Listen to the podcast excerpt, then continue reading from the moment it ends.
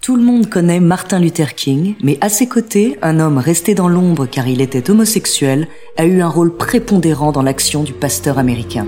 Son nom, Bayard Rustin. Découvrez sa true story.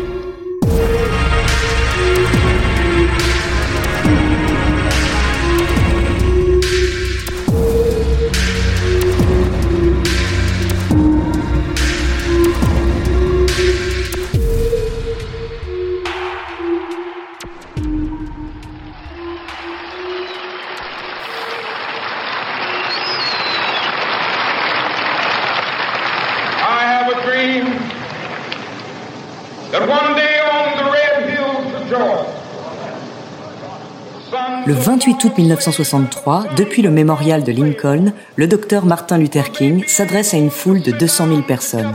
Pendant qu'il déroule son fameux discours I Have a Dream, Bayard Rustin, situé quelques mètres plus loin, n'est pas sous les feux des projecteurs. Cet homme, dont la vie fut mouvementée à cause de sa couleur de peau, mais aussi de son homosexualité, sera pourtant déterminant dans l'action menée par Martin Luther King. Bayard est né en 1912 dans le Westchester en Pennsylvanie. Lorsqu'elle accouche sa mère à 19 ans, il est élevé par ses grands-parents, qui le considèrent comme leur neuvième enfant, et toute son enfance, la mère de Bayard se fait passer pour sa grande sœur. Très tôt, Bayard rejoint la société religieuse des Amis, les Quakers. Il y apprend les valeurs de la non-violence et de la paix. Bayard ne cache pas son homosexualité, sa grand-mère Julia l'encourage même. En 1937, Bayard rejoint la Ligue des jeunes communistes des États-Unis. Mais lorsque le groupe soutient l'Union soviétique au début de la Seconde Guerre mondiale, Bayard, désenchanté, quitte l'organisation. Il est contre la guerre et son pacifisme le conduit en prison en 1944, lorsqu'il refuse de servir l'armée américaine. Il passe deux ans derrière les barreaux.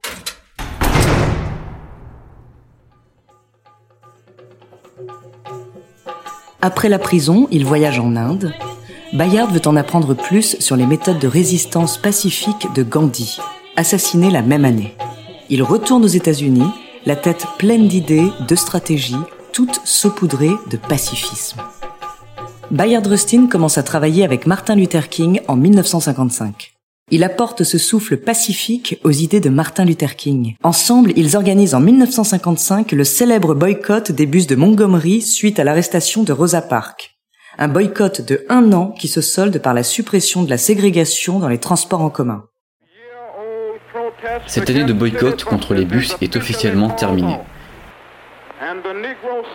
Les citoyens noirs de Montgomery sont invités à reprendre le bus dès demain matin, sans ségrégation. Il faut dire que Bayard n'en est pas à son premier coup. Dix ans plus tôt, il était déjà l'organisateur du premier Freedom Ride, un mouvement qui lui aussi protestait contre la ségrégation.